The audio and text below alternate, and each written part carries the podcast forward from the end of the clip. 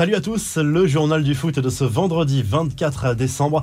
Les infos et rumeurs du mercato avec cette petite provocation qui ne devrait pas plaire du tout aux dirigeants parisiens. Elle est signée Carlo Ancelotti, ancien coach du PSG d'ailleurs, l'entraîneur du Real Madrid qui s'est confié au journal AS après avoir encensé Karim Benzema qu'il qualifie tout simplement de meilleur joueur du monde. L'entraîneur du Real Madrid a parlé de l'avenir de Kylian Mbappé. Pour lui, il ne fait aucun doute que l'international français veuille rejoindre le club merengue dès la saison prochaine. Même constat d'ailleurs pour Erling Haaland, l'attaquant du Borussia Dortmund, sous contrat jusqu'en 2024 avec le club allemand, mais qui souhaite quitter la Bundesliga visiblement à l'été prochain.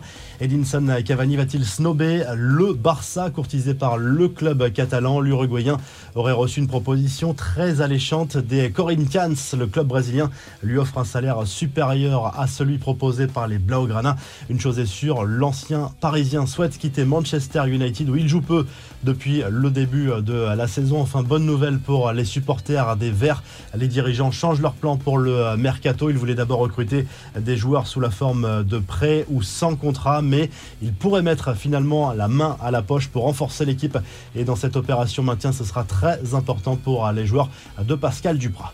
Lionel Messi, lui, est arrivé en Argentine comme ses compatriotes du Paris Saint-Germain. Le joueur s'est envolé pour l'Amérique du Sud pour y passer les fêtes de fin d'année. Selon le média Olé, il passera Noël à Rosario comme il a l'habitude de le faire avec ses proches. Au PSG, la reprise est prévue le 1er janvier. Les Sud-Américains sont attendus, eux, le 2 janvier, soit la veille du match contre Vannes en Coupe de France. Ils seront donc forfaits pour cette rencontre en Bretagne. Les infos en bref, des nouvelles de Pelé, la légende du foot brésilien qui a été autorisé à quitter l'hôpital après deux semaines de soins en chimiothérapie.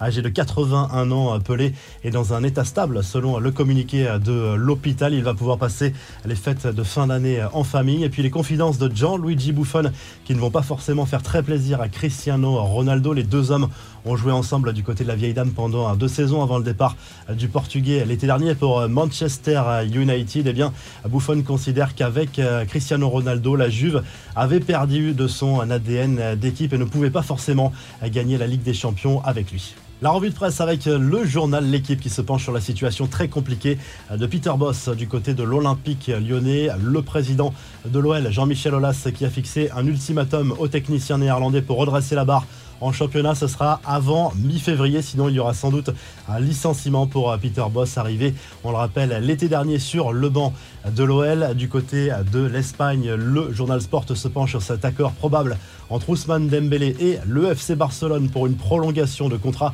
qui pourrait être officialisée la semaine prochaine. On parle d'un accord pour un nouveau contrat de 5 ans et Dembélé aurait même accepté de baisser son salaire. Et en Italie, la Gazette dello Sport se penche sur la méthode Simone Inzaghi à la tête de l'Inter Milan depuis l'été dernier. Il est champion d'automne avec euh, son équipe. Il est en pleine réussite et il a parfaitement succédé à Antonio Conte, parti euh, depuis euh, du côté de Tottenham. Le journal italien qui se penche également sur la piste Colo Moigny à l'AC Milan, le buteur du FC Nantes qui intéresse fortement les Rossoneri pour une arrivée au mois de janvier. Si le journal du foot vous a plu, n'hésitez pas à liker la vidéo et à vous abonner pour nous retrouver très vite pour un nouveau journal du foot. Et on vous laisse avec cette des supporters parisiens qui étaient inspirés dans leur chant visiblement lors de ce match du côté de Lorient.